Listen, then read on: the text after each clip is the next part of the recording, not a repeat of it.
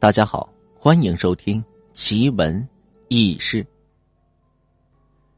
误住神仙府，在张家屯有个叫张大长的，此人人如其名，说话嗓门很大，但是却是有一副软心肠，平时总是吵吵巴巴的，哪儿有事跟到哪儿。这张大长自幼就是一个人过活，穷的是吃了上顿没下顿，每逢着断粮。就去东家借瓢着米，西家讨碗饭。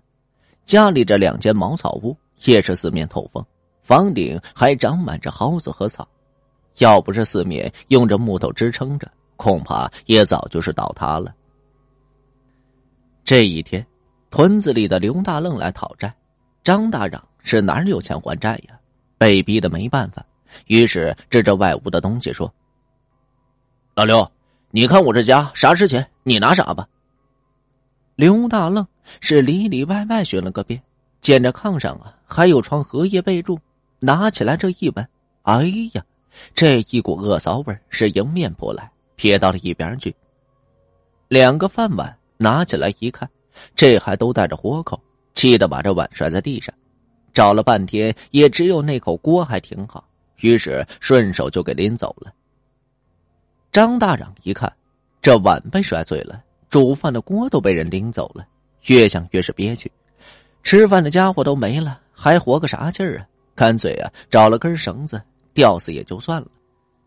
找了半天，在这门后头啊，找到了根柴火绳子，拎着绳子就走出了七八里地，来到一大片的树林里，将这绳子搭在一棵歪脖子树上，脑袋伸进绳套里。身体刚一悬空，绳子就断了，摔了个七荤八素。张大嚷心里这个气呀，这人要倒霉，喝水都塞牙，想死都这么难。正嘟囔着，又将这绳子给解好，准备去上吊了。不料这绳子又断了，又摔了个够呛。张大嚷是火气更甚，想死都不仗势吗？于是这张大嚷就运足了力气，就往这歪脖树上面撞。这时，只听到树上传来一阵笑声：“哈哈哈哈！我说年轻人有啥想不开的，要寻着短见，不妨说出来，也许啊，我能帮上忙呢。”大伯，我是将死之人，也不怕你笑话。家里穷的一无所有，要啥没啥，连吃饭的家伙都被人拿走了，也没这活头了，我还不如死了呢。呵呵。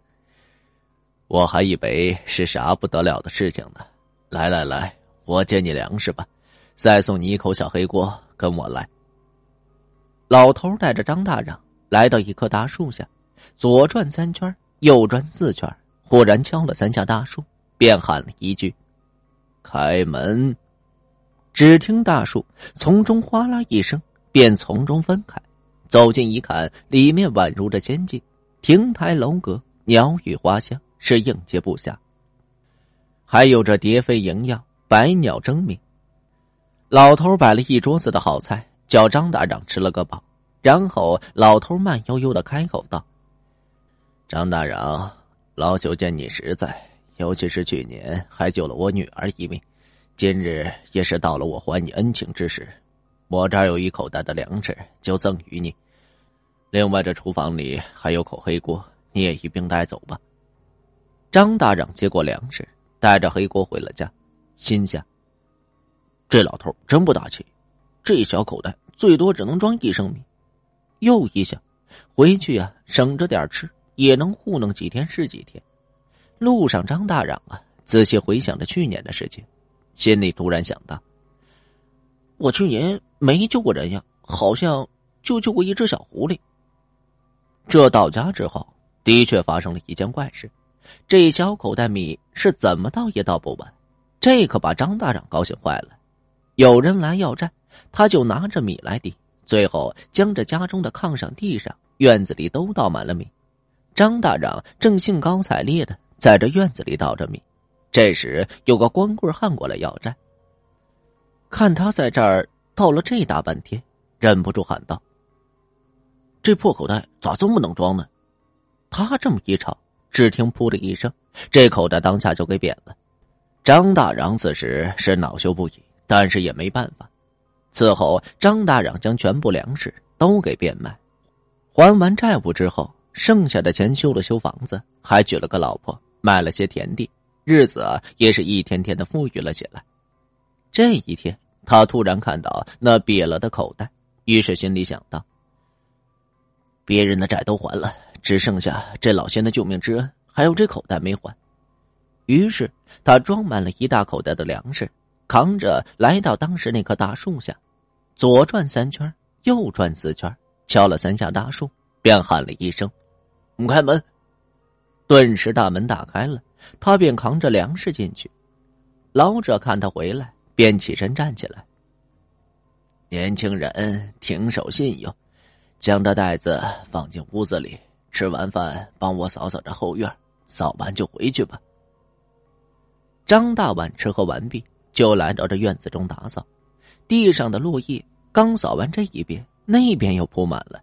鸟屎扫了一层，又拉了一层，一直扫了几天几夜，还是没有打扫干净。张大嚷想到啊。这家中还有事于是便告辞着老者，回到了家中。张大嚷按照原路返回着家中，一看，似乎一切都变了样。